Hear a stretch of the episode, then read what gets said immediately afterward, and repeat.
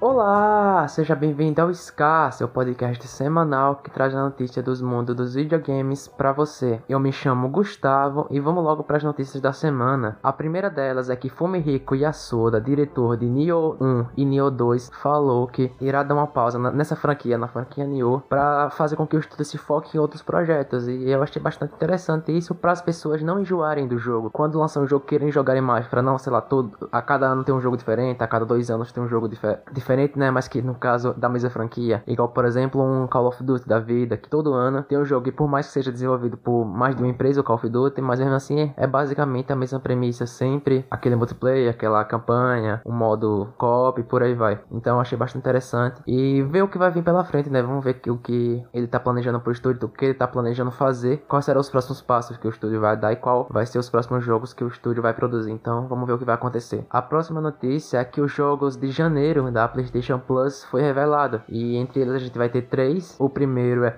Shadow of the Tomb Raider, que é a sequência do reboot que vai vir tanto para PlayStation 4 como para PlayStation 5. O Gridfall para PlayStation 4 e para PlayStation 5. E o Man Eater, que é aquele jogo de tubarão. Só que esse só vem para o PlayStation 5. Então foi um, um, mês bastante interessante, com bastante jogo bom, né? Então aproveita aí que para você que tem a PlayStation Plus e baixa todos, que tá um mês muito, muito bom para quem assina. Então aproveita bastante. A nossa próxima notícia é que a trilha sonora de Persona está chegando ao Spotify. Só que lembrando que não são de todos os Personas, só são de alguns. Os que estão chegando é o Persona 2, o Persona 3, o Persona 4 e o Persona 5. Lembrando que o Persona 5 Royal, que tem algumas trilhas sonoras diferentes, não está chegando. As únicas que vão chegar é do Persona 5 original. Então, para você que gosta da, da trilha sonora de Persona, já está até disponível no Spotify, pode até ouvir aí. A nossa próxima notícia é que as filmagens do reboot de Resident Evil já foram totalmente completadas do filme que vai vir para os cinemas, pelo menos a gente espera que venha para os cinemas, né? A gente tá no meio da pandemia, ou que venha em algum streamer por aí vai, mas já tá completamente feitas e agora só resta a edição, né? Colocar os efeitos, qual vai ser o corte do filme e por aí vai o que mais fazer na pós-produção. O filme está planejado para ter sua estreia no outono dos Estados Unidos, que dá mais ou menos entre 20 de setembro e 20 de dezembro. Vamos esperar e tomara que seja bom. Eu acho que vai ser um filme bom. Com esse novo reboot da franquia dos jogos, com muito mais pé no chão, vamos dizer assim, muito mais galgado na realidade, tem grande chance desse filme pegar a inspiração desse e ser um filme bastante legal, sem ser aquelas coisas extremamente exageradas que sempre fizeram parte de Resident Evil. Desde aquela dublagem do Resident Evil que é muito boa, mas muito engraçada, do quão ruim ela pode ser.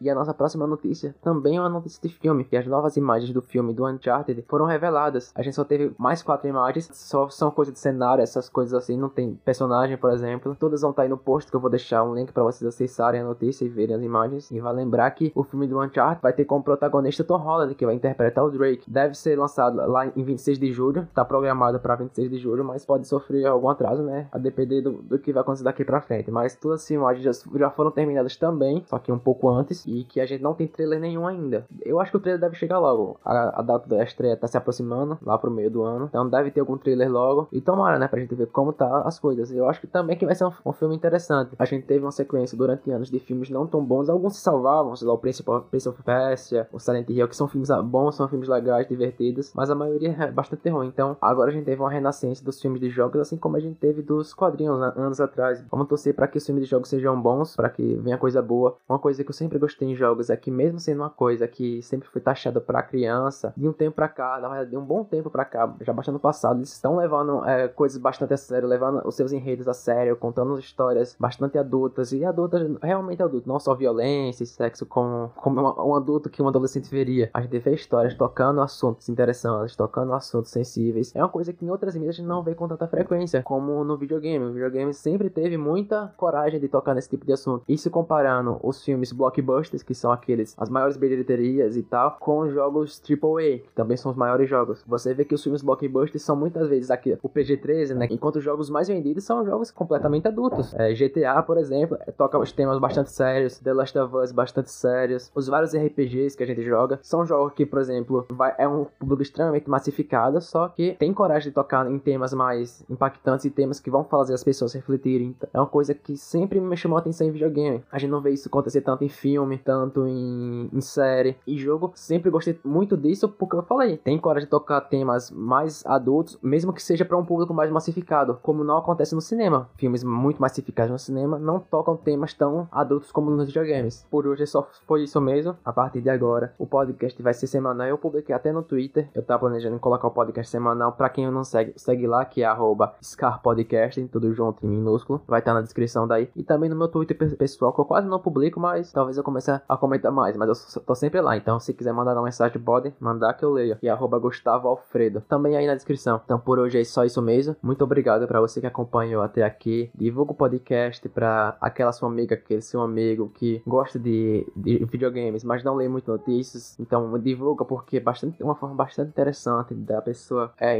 ler a notícia. Ler não, ouvir as notícias, né? Que o podcast é isso. Porque ela pode fazer isso enquanto faz outras coisas. Pode fazer isso enquanto pratica exercício, enquanto la lava a casa, enquanto lava os pratos e por aí vai. Então, para mim, uma das melhores mídias que existem é, é o podcast. Que eu posso fazer várias coisas enquanto ouço o podcast. Então, muito obrigado para você acompanhar até aqui. Divulga. É, te vejo na próxima semana, na quarta-feira. Vai ser o dia que eu vou tentar publicar o podcast toda quarta-feira. Lembrando que as notícias vão ser da noite da terça-feira, que eu vou gravar esse podcast na quarta-feira de manhã e publicar o mais breve possível na, na quarta-feira mesmo, assim que eu terminar de editar. Então, muito obrigado que você acompanhou até aqui. Te vejo na próxima quarta. Tem mais, gente. Muito obrigado mesmo. E até a próxima. Valeu!